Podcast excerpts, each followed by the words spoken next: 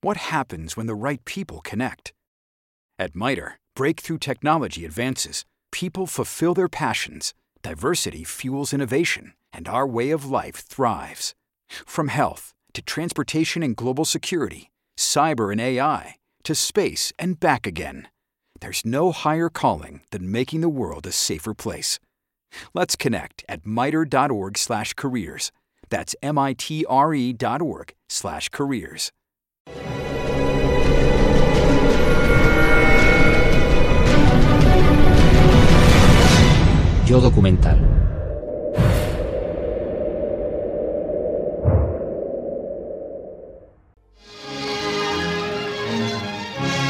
让我们敬祝我们心中最红、最红的红太阳——毛主席万寿无疆，万寿无疆。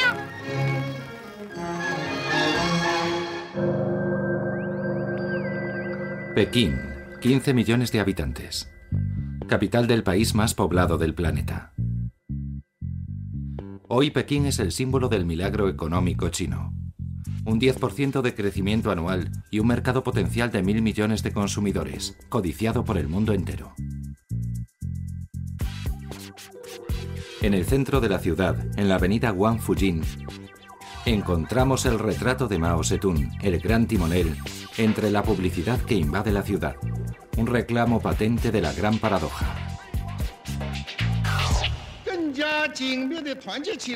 Paradoja, ya que el artífice de este crecimiento excepcional es el Partido Comunista Chino. Un partido que ya acoge a los inversores privados en sus filas, que ha inscrito la propiedad privada en su constitución y que legitima oficialmente la explotación de los obreros. Hoy lo podemos decir, en China, el capitalismo ha salvado al comunismo.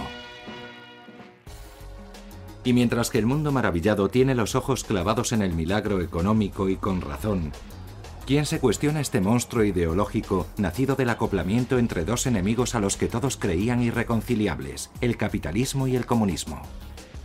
No mucha gente, así que regresemos al pasado para entenderlo. En el principio está Mao, que acabó en apoteosis una guerra de 30 años que había ganado el Partido Comunista. Una victoria patriótica contra el colonialismo. Una victoria ideológica, ya que China cae en el lado comunista. Mao es el héroe absoluto.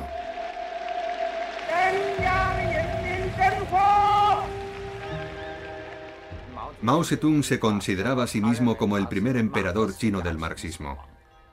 Es decir, que tenía a la vez las particularidades de la ideología marxista junto con la autoridad de los emperadores tradicionales de China. Pero en mi opinión, tenía más del primer emperador que de Marx.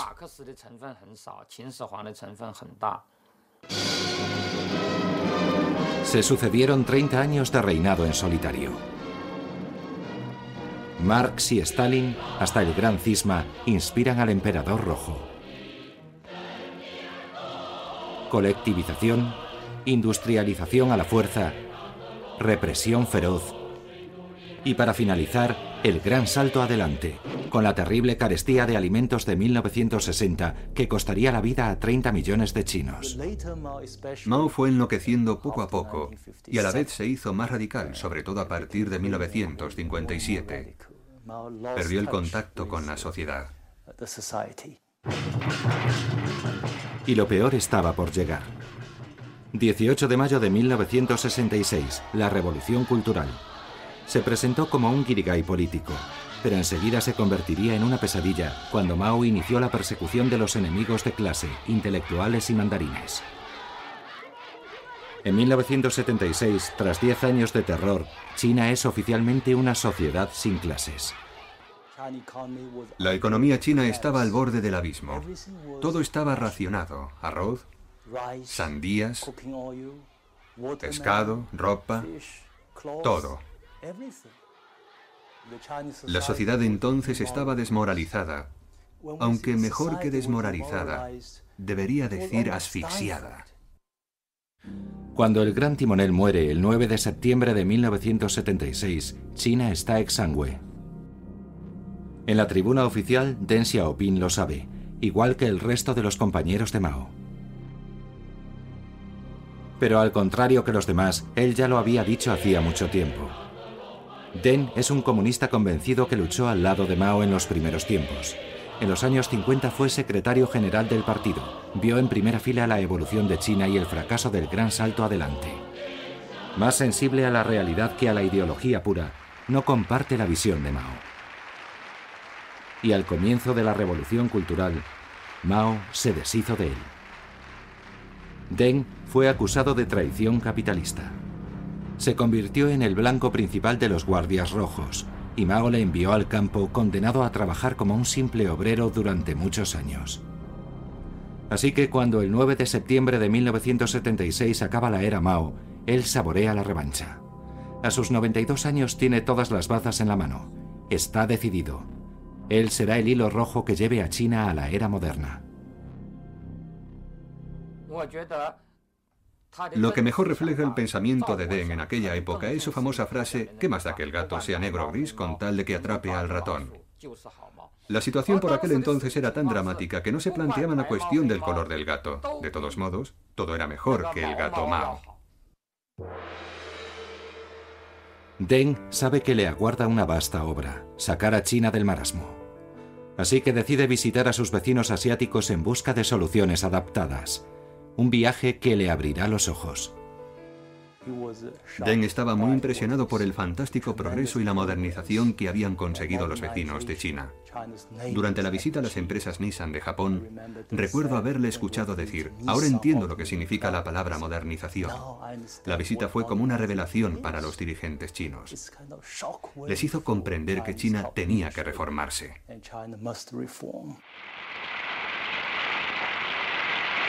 El primer obstáculo que Deng se encontró en su camino fue el libro rojo de Mao.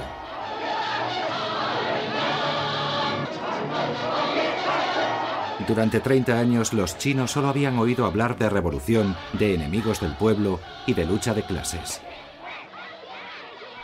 ¿Cómo iba a cambiar un país en estas condiciones? El pensamiento de la gente estaba totalmente fosilizado. Todas las campañas ideológicas y políticas que se habían sucedido sin descanso desde 1949 habían hecho perder a los chinos cualquier espíritu de iniciativa y cualquier deseo de cambio.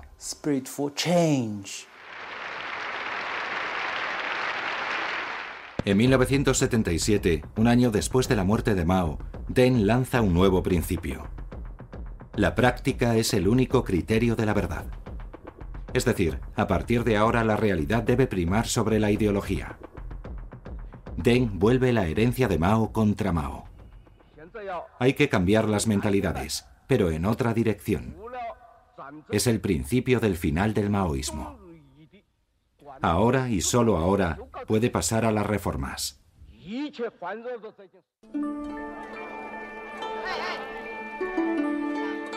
Primera reforma, la agricultura ya que la colectivización obligatoria bajo Mao causó estragos en los campos.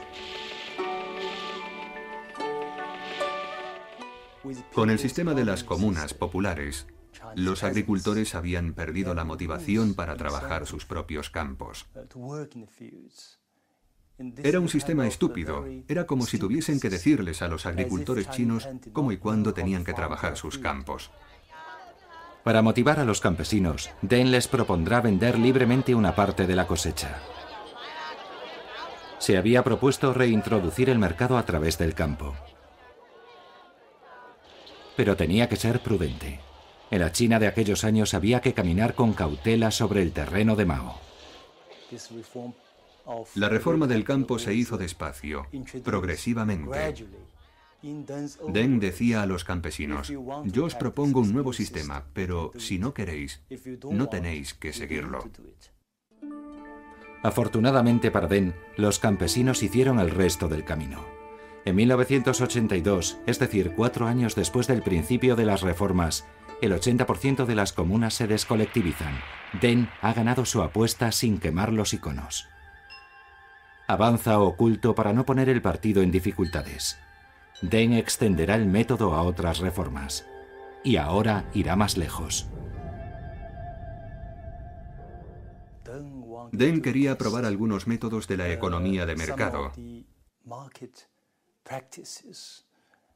pero al mismo tiempo tenía que ser prudente. No sabía si iban a funcionar. Deng creó pequeños territorios aislados. Los inversores extranjeros y la diáspora china aceptaron el juego. El capital llegó y tres años después de la muerte de Mao, el capitalismo chino asomó los ojos discretamente. En el momento en el que Deng Xiaoping lanzó la reforma, el marxismo como ideología había perdido la credibilidad en China. Muchas personas ya no creían en él. Ya en esta época, la permanencia en el poder del Partido Comunista empieza a depender de la eficacia de su gobierno. El crecimiento económico se vuelve muy importante para el partido. ¿Y cuál es el sistema más favorable para el crecimiento económico? La economía de mercado. Descubrieron que podían hacer muchas cosas contrarias a la ideología oficial sin destruirla. Eso es lo que hizo en China. Eso es lo que hizo Deng Xiaoping. Resumiendo, se puede construir una economía de mercado sin destruir totalmente la ideología oficial que sigue siendo totalitaria. Fin de la ideología pura y fin de la colectivización. En tan solo dos años, Deng redujo a nada los principios económicos de Mao. ¿Fin del comunismo también? Los acontecimientos posteriores demostrarán lo contrario. Después de la muerte de Mao, los dazibaos, los periódicos de la calle, se multiplican en los muros de Pekín. Alentados por la política de apertura, los chinos se atreven a expresar sus opiniones, incluso sus críticas sobre la revolución cultural. Al principio Deng lo permitirá, pero cuando el obrero Wei Jinzheng pide la democracia, Deng se pone en guardia. Nada de cuestionar el poder del partido único. Prohíbe entonces los dacibaos y manda encarcelar a los aguafiestas. Tenía una concepción del comunismo más práctica, más pragmática que la que tenía Mao pero nunca renunció al comunismo. Yo creo que su espíritu pragmático le hacía ver el comunismo como una herramienta muy útil para consolidar el poder. Una vez hecha la puesta a punto, Deng retoma el rumbo e inventa una fórmula mágica. En Mao hay un 30% de errores y un 70% de aciertos. Para justificar su propia política de reformas, Deng tiene que cambiar algunas cosas respecto a Mao, pero a la vez se ve en la obligación de aprobar la mayor parte de la política de Mao para legitimar el poder del Partido Comunista. Fue muy inteligente por su parte. La fórmula del 30-70 sirve sencillamente para decir que no hay que abandonar el comunismo. En líneas generales, todo lo que pueda reforzar la posición del partido está permitido, pero todo lo que pueda debilitarlo está prohibido. En tan solo cinco años, Deng consiguió realizar su ruptura sin causar muchos destrozos. El 35 aniversario de la República Popular será la ocasión para el partido, al que tanto mima, de hacerle una demostración triunfal del socialismo a la Deng una mezcla a lo chino de reniegos y fidelidades. Además, la revolución del campo y la irrupción del mercado en China no impiden que el gran timonel participe en la fiesta. Pero detrás de estas apariencias se exhibe la generación Deng. Tecnología, modernidad, sociedad de consumo. La diáspora china de regreso al país no cree lo que ve en sus ojos. A partir de ahora el capitalismo naciente marca la dirección de la historia. Nunca dijeron de manera oficial que quisieran introducir la economía de mercado.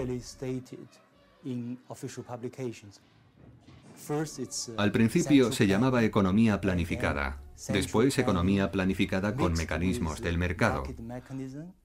Más tarde mezcla entre economía planificada y mecanismos de mercado. A continuación se habló de economía socialista de bien de consumo y por último, economía de mercado socialista. Es el concepto que se usa hoy. Así que fue evolucionando etapa a etapa. Pero los reformadores chinos tenían claro desde el principio que China iba a seguir la vía de la economía de mercado. Veinte años después, ¿sigue Deng estando a la orden del día? Para descubrirlo hemos ido al Santuario de los Santos, a la Escuela Central del Partido Comunista en Pekín. La escuela, creada en el 49, se encarga de velar por la teoría y de formar a los directivos. Buscar la verdad a partir de los hechos. Aquí sigue siendo Deng quien marca la pauta del pensamiento oficial. Somos la primera televisión occidental que penetra en este lugar. El responsable de comunicación, poco acostumbrado a desempeñar este papel, está un poco nervioso, pero se siente orgulloso al ver la sorpresa en nuestros rostros. Los locales son flamantes. Sala de internet, biblioteca y una cadena de televisión privada para las clases por correspondencia destinadas a los funcionarios de las provincias más apartadas.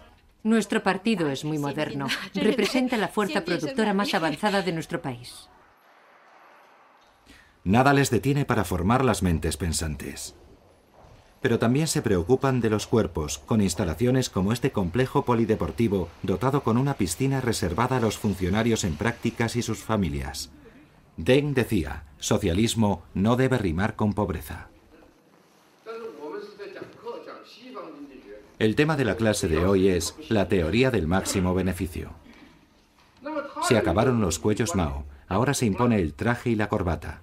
También se acabaron los eslogans fáciles. Hoy se enseña marketing. En concreto denuncian las 35 horas. Antes se pensaba que los jefes de nuestras empresas estatales eran buena gente. Se eligió pues un sistema en el que todo el mundo recibía la misma parte del bol de arroz. ¿Cuáles fueron los resultados de este sistema? una productividad muy baja y la corrupción, en definitiva, un balance desastroso. Por eso hay que cambiar el sistema de la distribución de la riqueza. Antes siempre se ganaba lo mismo independientemente de si se trabajaba mucho o poco. En ese tipo de sistema nadie trata de hacer más, no es un sistema eficaz. Como resultado la economía no se desarrollaba. Un elogio de la desigualdad y del espíritu de competitividad. Muy lejos del libro rojo.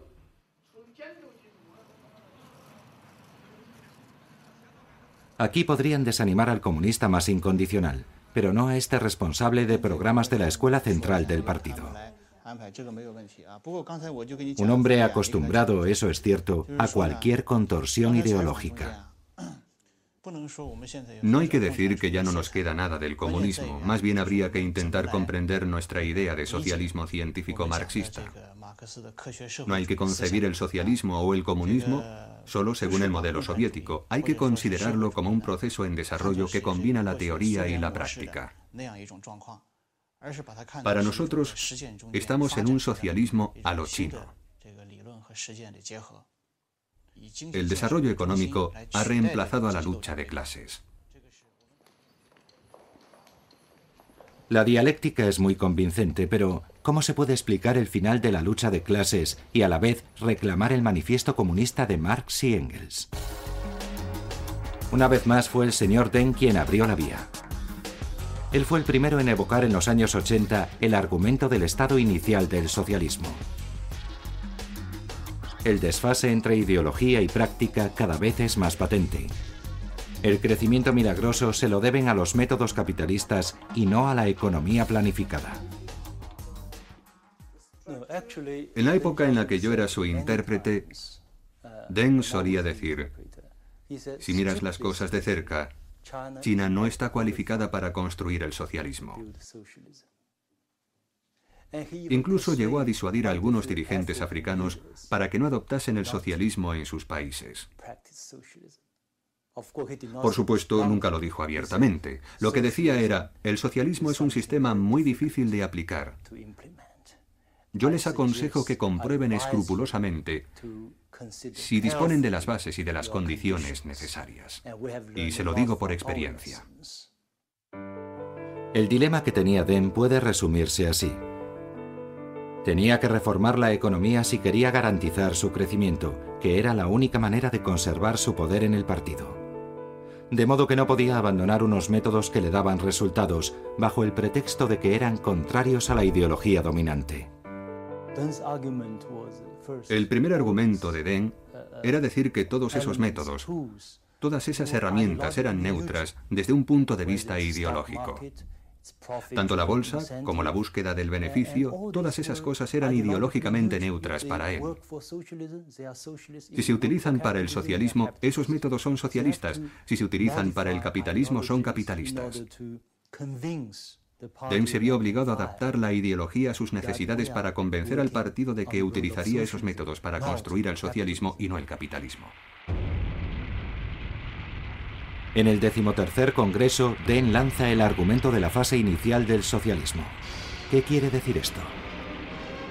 Según el manifiesto comunista de Marx, la historia avanza por etapas, por la lucha de clases y la revolución permanente.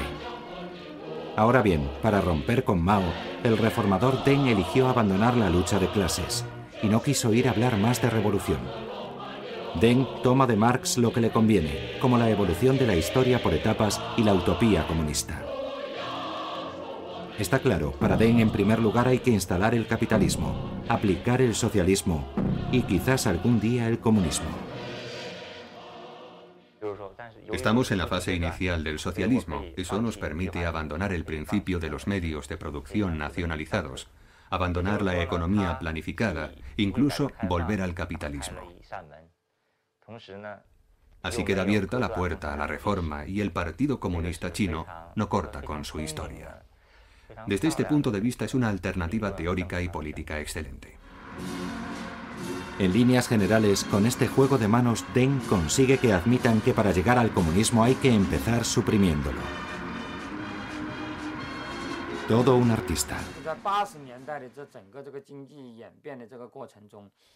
Durante los años 80, los dirigentes del partido se dieron cuenta de que la economía de mercado no era un obstáculo para su poder. Y además podía proporcionarles ventajas.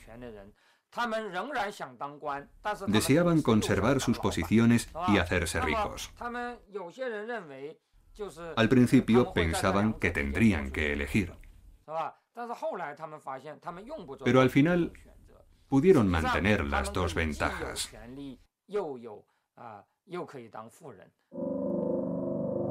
El enemigo ideológico se acomodó a esta evolución. Deng fue elegido hombre del año por Time Magazine. Pero Occidente se desencanta enseguida cuando un año más tarde, en 1989, su héroe se convierte en el verdugo de la plaza de Tiananmen. Animados por las reformas conseguidas, estudiantes y obreros salen a las calles para pedir cambios políticos. Como respuesta, Deng envía los tanques. El balance, mil muertos. En una noche, el gobierno destruyó cualquier esperanza que hubiera surgido. Más tarde, Deng diría, ¿qué son mil muertos en China? Si hay que matar a dos mil personas para asegurar 20 años de paz, valdrá la pena. Sí a las reformas económicas, pero ni hablar de cuestionar la supremacía del partido. Deng estaba convencido de que su reacción era legítima. Estaba convencido de que había salvado a China. Tenía miedo de que China corriera la misma suerte que la Unión Soviética, el caos y la desintegración. Our legal studies program can set you up for a variety of careers. As a paralegal, doing legal support in a law office, in a government office, you can do civil, you can do criminal. That's Carolyn Hess Johnson, Esquire, Program Director for Stevenson University Online's Bachelor's Program in Legal Studies. We have a lot of students who have very successful careers, and you can do it too. Our Legal Studies program is accredited by the ABA with experienced faculty who give you real world perspectives. Get started today at online.stevenson.edu. Okay, round two. Name something that's not boring. A laundry? Ooh, a book club. Computer solitaire, huh? Ah, oh, sorry, we were looking for Chumba Casino. That's right. ChumbaCasino.com has over 100 casino style games. Join today and play for free for your chance to redeem some serious prizes. ChumbaCasino.com. No purchase necessary. Full prohibited by law. 18 plus terms and conditions apply. See website for details. Otro de sus argumentos inaceptable para muchos países occidentales, consistía en decir que China no podía copiar el modelo occidental. Es decir, un sistema político plural. Deng decía que podría dividir a los chinos.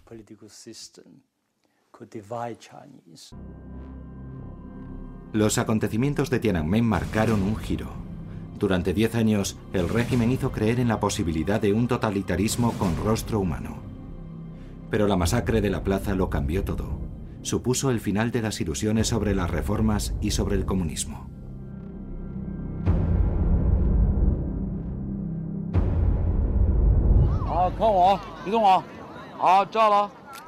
Quince años después, reina la calma total en esta plaza de Tiananmen en la que se desarrollaron los acontecimientos. El desconocido que desafía al tanque, el símbolo de la revuelta, se ha borrado de la memoria y su foto ha sido prohibida. Hoy en China la masacre del 4 de junio sigue siendo un tema tabú, igual que los sindicatos autónomos, la libertad de expresión y la democracia. Decididamente, la China heredada del señor Deng todavía se parece demasiado a la de Mao. ¿Qué queda del comunismo en la vida cotidiana de los chinos?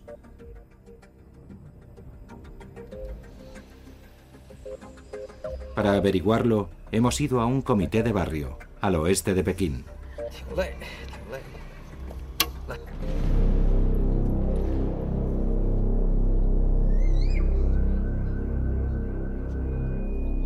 Aquí el espíritu de Mao sigue muy vivo, y con razón. Fue Mao quien creó estas instituciones. Él fue quien otorgó al partido la función de vigilar y mandar a la población. Es una de las principales misiones del comité de barrio. Unas misiones tan integradas en la vida cotidiana que ni siquiera se esconden. Mi trabajo consiste en hacer rondas regulares por el barrio. Cuando encuentro a algún extranjero o a alguien que no conozco, le pregunto qué es lo que está buscando. El administrador se hace llamar Frank, a la occidental. Y Frank tiene dos funciones dentro del comité. Es administrador jefe y secretario del partido. A la entrada de su territorio hay fotos de los miembros importantes del Partido Comunista.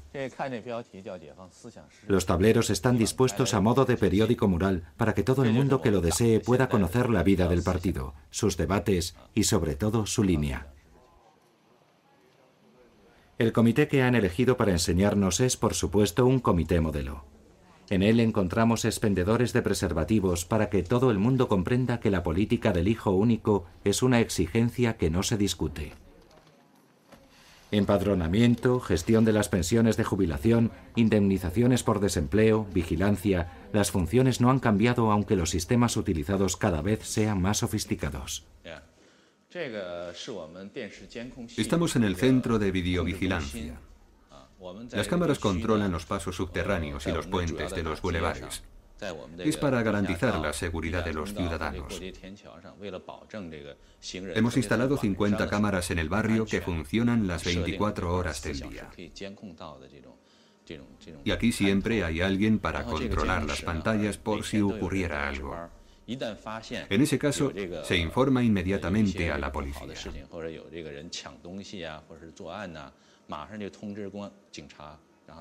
Es como si la policía tuviera un ojo más, gracias a nosotros. Una planta entera está reservada para las oficinas del partido, todo un clásico en los países comunistas. En ella se distribuyen sin orden alguno la sede del comité del partido, la oficina de vigilancia, la del ejército, la de las mujeres, la de los sindicatos y la de las juventudes comunistas. El señor Frank reina en este pequeño mundo que conoce como la palma de su mano. El papel profundo del partido no ha cambiado. El Partido Comunista hoy es el partido en el poder y está presente en todos los niveles de la sociedad. Como miembros del Partido Comunista y según nuestros principios y el juramento que hemos prestado, debemos seguir el comunismo. Pero eso será dentro de mucho tiempo, según la interpretación del partido hoy en día. Hoy, obligados por el viraje ideológico, los comités de barrio y las empresas trabajan mano a mano. Un ejemplo de ello es la demostración comercial de sistemas de alarma que se desarrolla en una de las salas del comité. El comité se ha encargado de convocar a los habitantes. La empresa a cambio paga el alquiler de la sala. El dinero obtenido sirve para financiar las actividades sociales. Los tiempos han cambiado en China. Los comités de barrio que antes eran financiados por el Estado hoy tienen que buscar patrocinadores para sobrevivir. Un sistema astuto que permite al partido conservar sus medios de control, promover la economía privada y conseguir cantidades sustanciosas para lo social.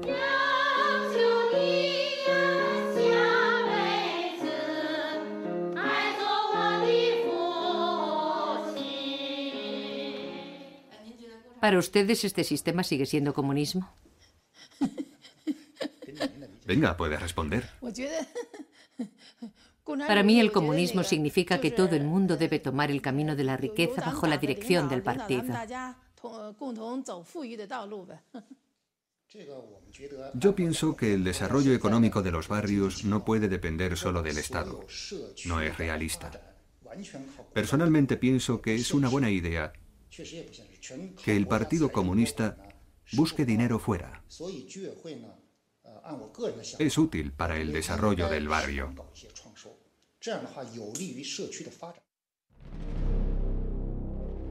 Cambiar de arriba abajo el sistema económico sin cambiar los fundamentos políticos. Esa es la China de hoy. Y se lo debe al señor Deng. Cuando Deng Xiaoping murió en enero de 1997, había terminado su obra.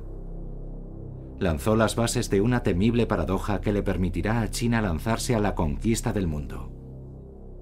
Deng abrió el camino. Su sucesor, Jiang Zemin, solo tuvo que seguirlo. La única diferencia es el nuevo tono que imprime la tercera generación de dirigentes. Se acabaron los veteranos de la revolución. Los nuevos dirigentes se han convertido en unos auténticos tecnócratas. Durante el decimoquinto Congreso del partido, Jiang Zemin acelera las reformas como la mejora de la propiedad privada y la privatización de las empresas del Estado. Estas medidas conllevan despidos masivos, pero no solo se ocupa de eso. El Congreso entona la internacional. Siete años más tarde el partido logra su jugada. Pekín acoge a inversores de todo el mundo y se adapta a los modelos internacionales. Hoy la ciudad construye su quinto cinturón periférico. Cuenta con 16 hoteles de 5 estrellas. Todas las grandes multinacionales están presentes en la ciudad. Peter Dong es promotor inmobiliario. En la actualidad se encarga de uno de los mayores proyectos inmobiliarios de la ciudad.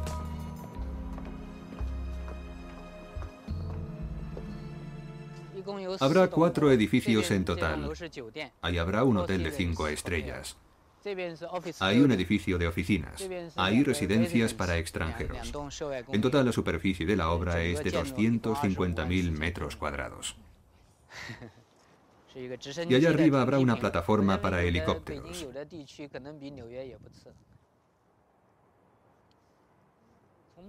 Yo creo que hoy en día en Pekín hay barrios que están tan bien como los de Nueva York. De momento nuestros compradores son sobre todo extranjeros que vienen a trabajar a Pekín. Pero también hay directores de grandes empresas chinas, sobre todo de empresas privadas. Hay muchos clientes potenciales porque en la actualidad hay muchos ricos en Pekín. La historia de Peter es la versión china de una historia de éxito. Al finalizar sus estudios, Peter Dong fue nombrado teniente de alcalde de un barrio de la periferia de Pekín. Después el alcalde le envió a la escuela del partido para iniciarse en la economía de mercado. Más tarde inició su carrera de promotor inmobiliario en una empresa del Estado, pero enseguida decidió ofrecer sus competencias al servicio del sector privado. Hoy, él es el gran jefe. La empresa privada es mucho más flexible que la empresa del Estado. Ofrece al individuo muchas más oportunidades para realizarse.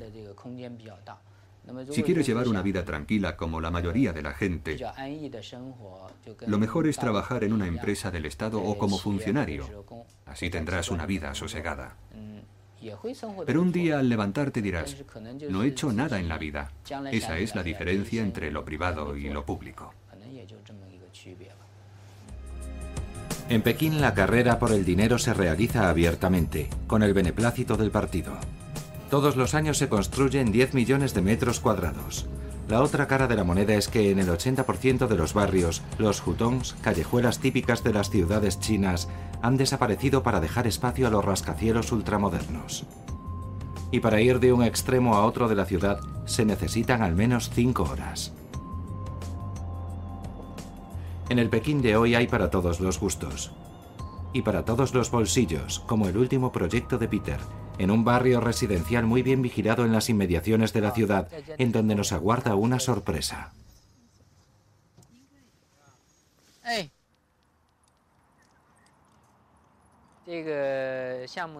Aquí habrá un barrio residencial con 155 viviendas, por supuesto son para ricos. El entorno es muy bonito, con el lago y el parque alrededor. Es magnífico. Sobre todo hay mucho espacio. Las personas no estarán unas encima de otras. Los futuros residentes serán sobre todo grandes jefes, pero habrá de todo. También habrá estrellas de cine.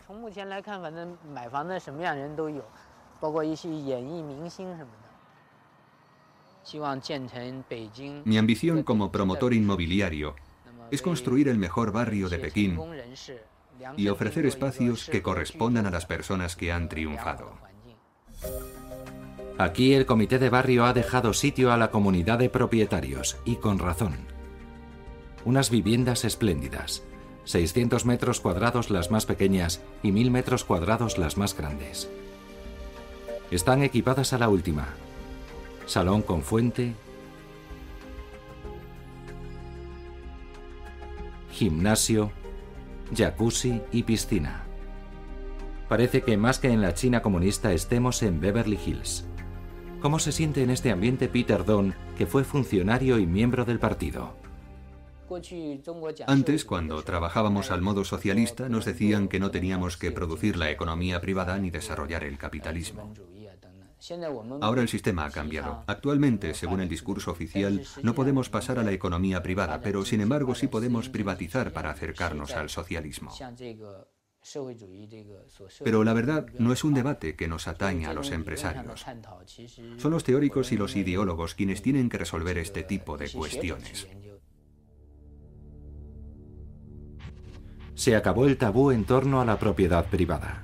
Se estima que dentro de dos años el 60% de los habitantes de Pekín serán propietarios de sus viviendas.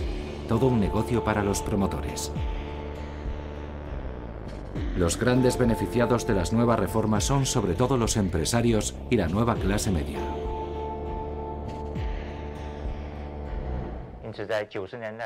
A mediados de los años 90, el Partido Comunista cambió su estrategia de alianza en el seno del pueblo. Formó una alianza con los intelectuales y los capitalistas. Okay, round two. Name something that's not boring. laundry? Ooh, a book club. Computer solitaire, huh? Ah, sorry, we were looking for Chumba Casino. That's right. ChumbaCasino.com has over 100 casino style games. Join today and play for free for your chance to redeem some serious prizes. ChumbaCasino.com. No purchase necessary. Full prohibited by law. 18 plus terms and conditions apply. See website for details. With Lucky Land slots, you can get lucky just about anywhere. Dearly beloved, we are gathered here today to. Has anyone seen the bride and groom? Sorry, sorry, we're here. We were getting lucky in the limo and we lost track of time. No, Lucky Land Casino, with cash prizes that add up quicker than a guest registry. In that case, I pronounce you lucky. Play for free at LuckyLandSlots.com. Daily bonuses are waiting. No purchase necessary. Void were prohibited by law. 18 plus. Terms and conditions apply. See website for details. En la actualidad, juntos explotan a obreros y campesinos. Y el cambio de alianza conlleva un nuevo conflicto en el seno de la sociedad china. Cambio de alianza entonces. Con Jiang Zemin los antiguos enemigos de clase se convierten en amigos. Y la vanguardia tan mimada por Mao sencillamente será enviada a las mazmorras de la historia. Pero ¿cómo seguir siendo coherentes después de semejantes cambios? Ese es el dilema puro y duro de los encargados de explicar contra viento y marea lo inexplicable. Nosotros los hemos entrevistado para ver cómo los hijos de Deng manejan los nuevos dogmas. El Partido Comunista Chino dice que todavía no ha llegado el momento de construir el socialismo en todos los terrenos. Todavía necesitamos recurrir al capital extranjero. Necesitamos atraer a muchas personas competentes y experimentadas. Por ello les ofrecemos condiciones interesantes. Por supuesto que hoy existe la explotación en sus fábricas, pero al final será bueno para la construcción del socialismo. No hay que olvidar que estamos en un estadio inicial. Ya veremos lo que pasa en el estadio medio y en el avanzado. Para resumirles la situación en una frase, les diré que para abolir la explotación algún día, hoy tenemos que estar a favor de la explotación. En nombre del futuro glorioso, todo vale con la condición de encontrar la fórmula adecuada. La última fórmula en curso, la teoría de las tres representatividades, un invento de la generación de Jiang Zemin. Una fórmula hueca mediante la cual el partido pretende representar oficialmente al conjunto del pueblo chino. A grandes rasgos, en el seno del partido ahora se admite a los empresarios privados. Incluso son bienvenidos.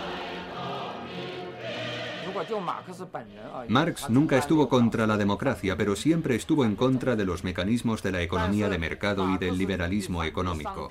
Hoy en día nuestro Partido Comunista acepta todos los elementos de la economía de mercado, pero rechaza estrictamente la democracia.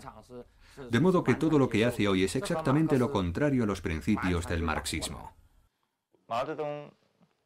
Si algo queda hoy de Mao, es el leninismo.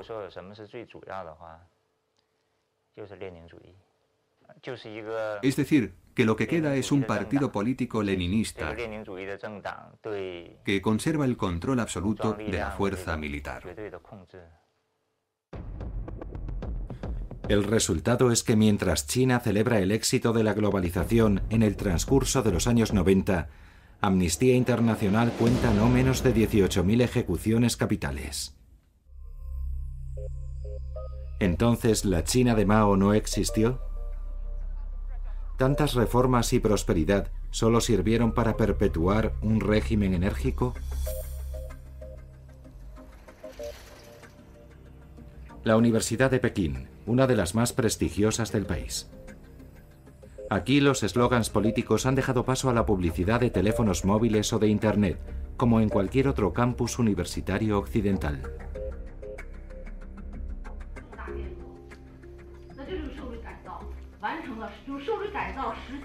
Pero el gran timonel no ha desaparecido de las facultades, al contrario.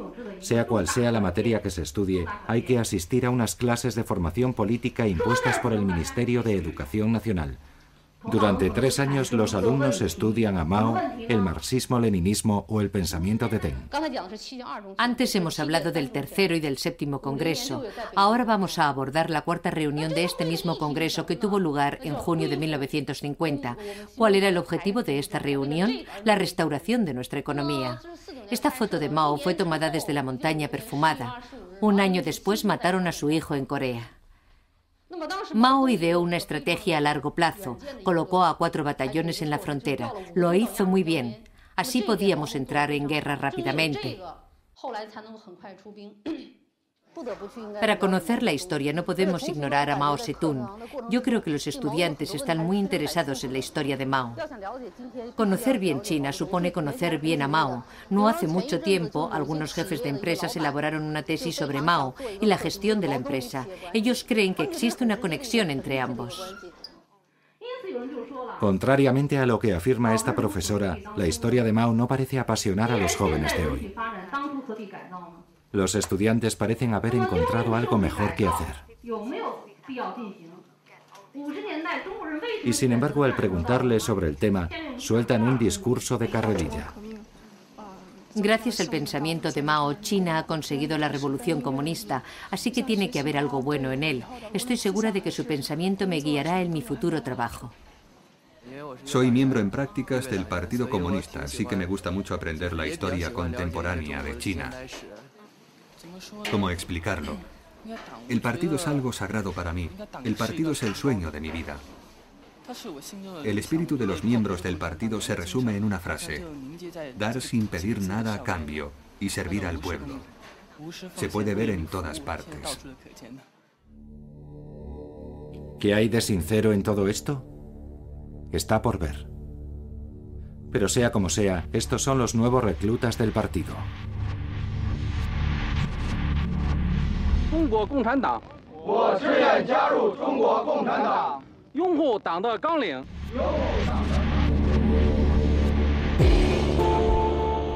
El colmo de esta paradoja es que mientras los obreros desertan de las filas del partido desde 1989, los jóvenes licenciados se incorporan a ellas.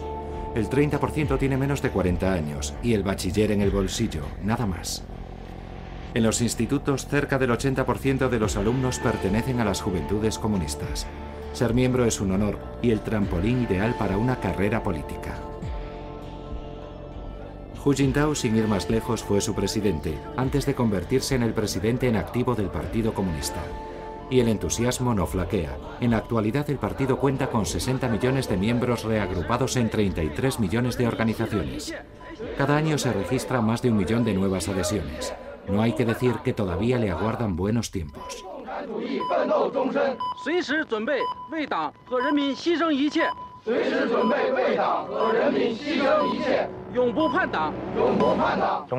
Antes los chinos tenían ideales y utopías.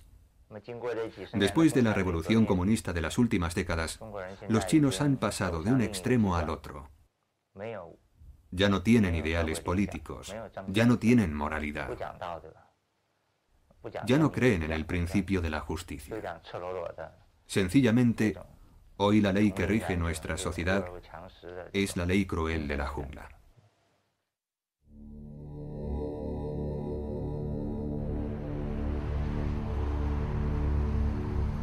El rastro de Pekín. A priori nada aquí debería alimentar la nostalgia de un tiempo en el que cualquier comercio, por insignificante que fuera, llevaba a la cárcel. Y sin embargo, entre los recuerdos de todo tipo, Mao también aquí causa la felicidad de los mercaderes. Banderas, libros, tazas, teléfonos, estatuas, todo se vende y todo se compra ante la mirada condescendiente del gran timonel. No cabe duda de que es la única ocasión en la que Mao vende. Todo esto es de mi época, el resto es nuevo. Lo de allí son reproducciones, hoy se hacen muchas. Es normal que se copien las cosas que se venden bien.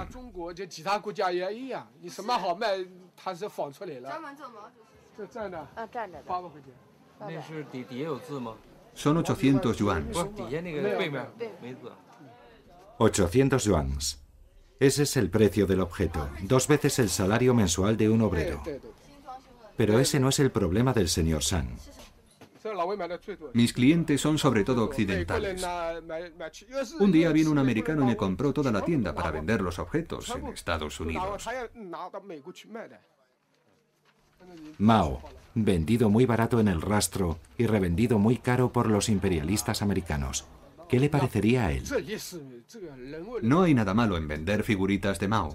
Es como las figuritas de los emperadores de la última dinastía. Si no se venden, se olvidarán de ellos. En realidad, perpetuamos su memoria. Y además tenemos que venderlos. No vamos a regalarlos. Nadie nos lo puede reprochar. Saben, si yo no los vendiese, de todas formas acabarían en la papelera.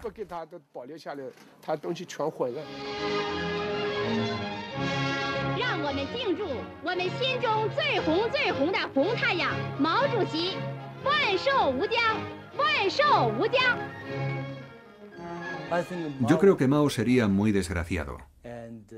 Probablemente se revolvería en su tumba si viera cómo se desarrolla el capitalismo en China. Sin embargo, Deng estaría muy contento. El 1 de octubre de 2004, la plaza de Tiananmen está a reventar. Han venido chinos de todas las provincias para celebrar el 55 aniversario de la República Popular. Este aniversario rompe con todos los precedentes. Este año no hay símbolos ni desfile militar. Pero no hay que fiarse de las apariencias. En este día de fiesta nacional, todos los periódicos chinos publican palabra por palabra el mismo editorial enviado por el Ministerio de la Propaganda. Y aunque haya uniformes, hay que decir que no tienen nada que ver con los de la China del Gran Timonel.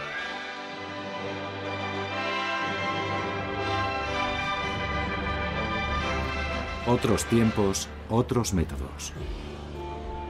El comunismo y el capitalismo se complementan para convertir a China en el competidor más peligroso de las economías occidentales.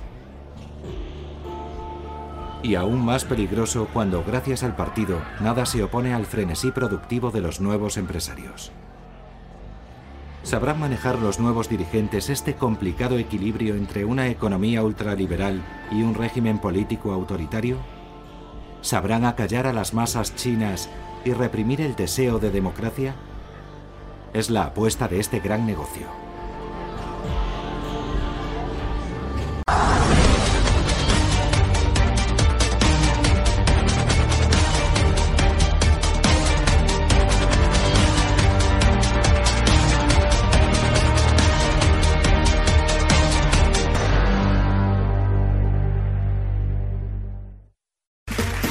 Okay, round two.